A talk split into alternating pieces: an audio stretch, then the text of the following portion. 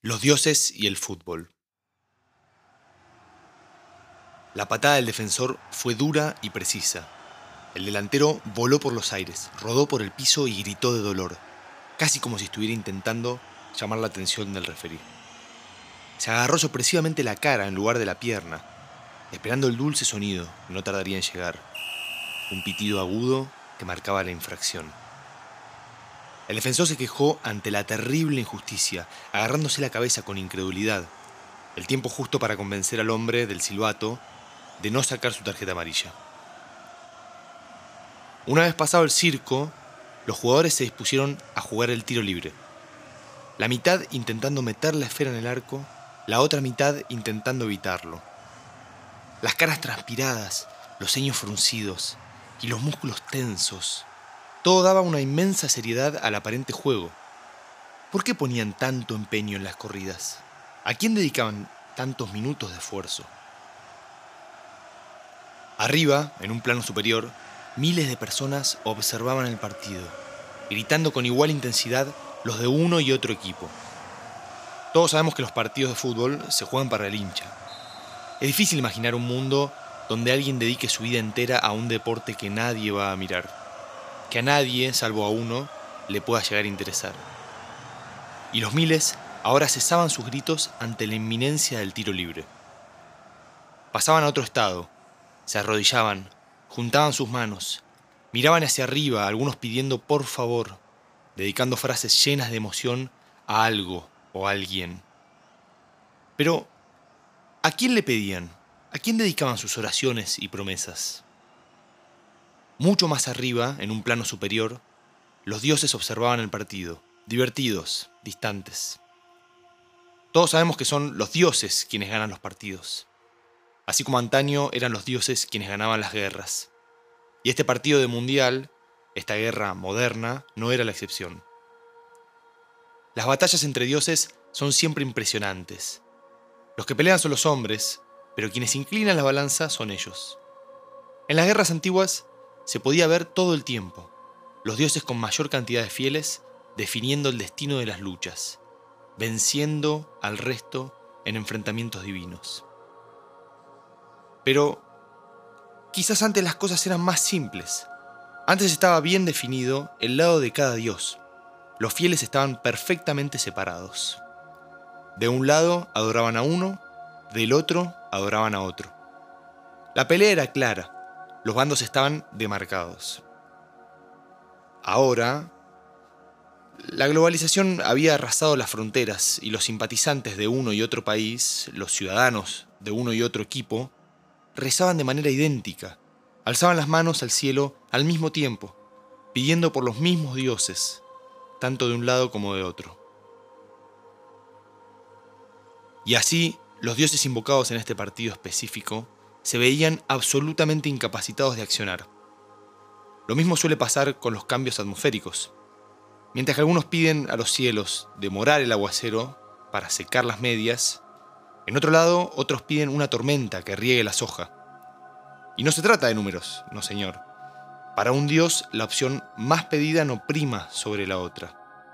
Bien está explicado esto en la parábola de las cien ovejas, donde cada oveja es tan importante como las otras. O en realidad no está bien explicado, porque en ese caso la oveja rebelde fue tratada de forma especial. Digamos, en términos que todos podamos entender, que Dios es infinito. Y por más numerosos que sean los grupos, todos están igual de lejos del infinito. Por eso todos somos iguales a los ojos de los dioses, igual de insignificantes.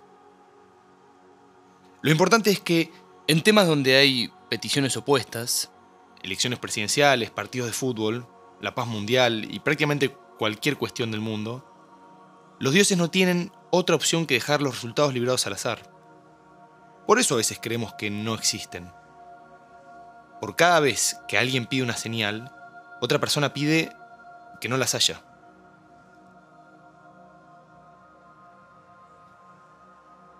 Pero mientras las deidades se amontonaban a ver el resultado azaroso del tiro libre, sucedía algo en un plano inferior, el plano de los hinchas, intercesores entre los dioses y los jugadores. Allí un hombre hincaba una rodilla en el suelo, cruzaba sus brazos sobre el pecho y con los ojos en blanco se ponía a recitar unas palabras. O quizás era un canto, con una voz grave y pesada. Eran unas palabras que sonaban como madera vieja, que hacían acordar a arena seca. Parecía como si estuviera recitando las mismísimas palabras que habían dado origen al mundo. Los dioses, que todo lo veían, pudieron verlo. Y Yahvé, Dios de los judíos, murmuró preocupado. ¿O no? Mirando hacia abajo, vio al pequeño dios Om adelantarse a las primeras filas. Todos sabemos que hay dioses más grandes que otros, así como hay infinitos más grandes que otros. Y aunque Om era un dios insignificante para los dioses mayores, era un dios al fin.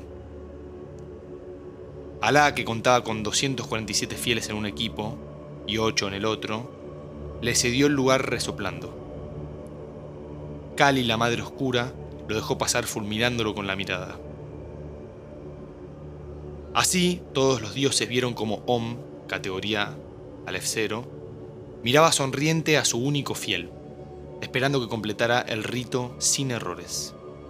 Si todo se daba bien, si los pasos se daban correctamente, podría intervenir. No había problemas, no había incompatibilidad.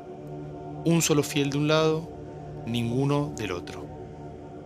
El resto de los dioses lo sabían. Lo detestaban, rechinaban los dientes de bronca, pero lo aceptaban. No podían hacer nada. Frenarlo sería ser injusto con la mitad de sus fieles. Eran las reglas. Om podía intervenir. Y entonces, en el plano más bajo, en cámara lenta, el jugador se dispuso a patear la pelota. Y con cada paso de su carrera resonaba el canto grave, el recitado monótono que completaba las palabras justas, sin errores y mientras la pelota salía impulsada, girando lentamente en dirección contraria, el hombre religioso, el legionario de Om, se postró con la misma pesadez y apoyando las manos besó el suelo, completando así el rito antiguo y olvidado.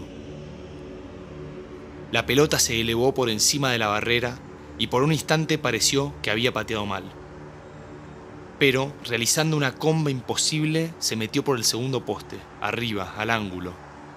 En el último minuto. Un gol perfecto. Un gol divino.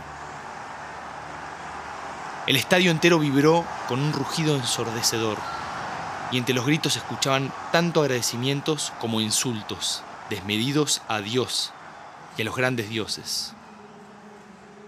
Pero una vez más, ellos no habían tenido nada que ver.